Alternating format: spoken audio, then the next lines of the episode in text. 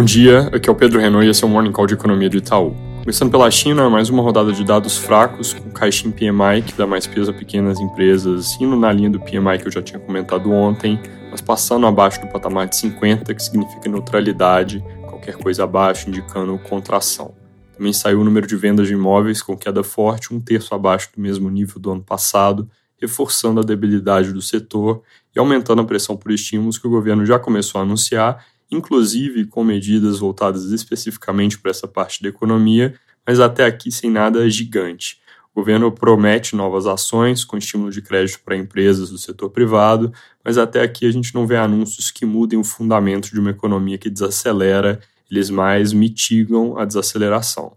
Na Europa, saiu a leitura final dos PMIs da indústria, exatamente em linha com a prévia, confirmando queda de 43,4 pontos para 42,7 em julho. Nos Estados Unidos, hoje o JOLTS deve vir mostrando alguma diminuição do número de vagas para contratação de mão de obra, mas é importante ficar de olho, dado que a história de pouso suave está ficando com riscos de ser questionada para o lado de economia ainda estar quente demais. Nossa expectativa e consenso são fechamento de 220 mil vagas no JOLTS. Payroll sexta vai ser particularmente importante por causa dessa história de avaliar a temperatura do mercado de trabalho, mas o JOLTS hoje e a ADP amanhã já vão ser pontos de atenção. Hoje também tem SM Industrial, que deve vir com leve melhora. E ontem o S-Luz, que é a sondagem de pessoas responsáveis por concessão de crédito, veio mostrando continuação do aperto das condições de financiamento na economia americana. Esse dado especificamente contribuindo na direção de talvez subir menos os juros, enquanto os outros ainda estão mostrando esse quadro de uma economia que talvez peça um pouco mais de ajuste. Aqui no Brasil, hoje Legislativo e Judiciário voltam aos trabalhos e, como eu já comentei, a agenda do Congresso vai ficar bem focada nas pautas econômicas, a começar por discussão final do arcabouço na Câmara, só sobre as mudanças que os senadores fizeram, e no Senado, a simplificação tributária. Sobre arcabouço, ontem em entrevista no programa Roda Viva, Arthur Lira disse que deve ser aprovado nesse mês, mas sem pressa. Falando sobre outros temas, ele também disse que temos que nos orgulhar da autonomia do Banco Central, que vai cortar juros porque finalmente há condições. Sobre outras pautas econômicas, ele avaliou que discutir tributação de renda e reforma administrativa agora é algo que abriria muitos flancos. Isso vai na linha do que ele já vinha falando, meio advogando na direção de atacar um assunto por vez. Sobre simplificação tributária, o relator Eduardo Braga já falou algumas vezes que quer travar na PEC já uma alíquota máxima para o IVA, Lembrando que definição de alíquota e outros detalhes bem importantes ficam só para depois, com leis complementares, que o Arthur Lira também colocou, que devem ser debatidas só no ano que vem. A PEC em si define só a arquitetura geral do novo sistema e depois essas leis preenchem os detalhes. Mas voltando no ponto, o Eduardo Braga já vem falando disso há um tempo e agora faz coro o Efraim Filho, que vai coordenar um grupo de trabalho da CAI sobre a reforma.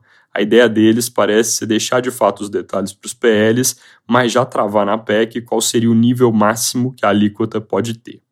Passando pela Petrobras e preços de combustíveis, nos últimos tempos a companhia vem operando com defasagem em relação ao mercado internacional, perto de uns 20%. Pela nova política de preços, não está claro se vão ou não reajustar, mas a pressão causada pela alta recente das cotações do petróleo é bem aparente. Isso é algo que jornais de hoje destacam, inclusive, e que pode reduzir ainda mais a capacidade de pagamentos de dividendos da companhia, que já mudou na semana passada a política de remuneração aos acionistas. Mas o que eu queria chamar a atenção aqui é que ontem a edição da noite da Globo News divulgou que o Jean Paul Prats, presidente da estatal, avisou que há pouca gordura e disse ao presidente Lula que não tem mais como segurar o preço da gasolina. Importante, então, ter possibilidade de reajuste no radar. A gente não tem na conta, mas é um risco de alta para a inflação de curto prazo. Para cada 5% de aumento na refinaria, o impacto que a gente estima no IPCA é de 12 pontos base. Para não deixar de comentar a notícia envolvendo outro estatal, a Caixa vai repassar ao Tesouro 12 bilhões que entram na conta de resultado do ano como receita extraordinária, dinheiro referente a depósitos judiciários que o banco reteve de forma errônea no passado. O governo vai investigar se tem mais dinheiro perdido, por assim dizer, e o TCU vai averiguar se aconteceu alguma irregularidade ou foi só um erro mesmo. Para terminar, daqui a pouco sai a produção industrial de junho, que deve vir com recuo de 0,1% na nossa projeção, ficar de lado no consenso de mercado, números que no ano contra ano se traduzem também em instabilidade.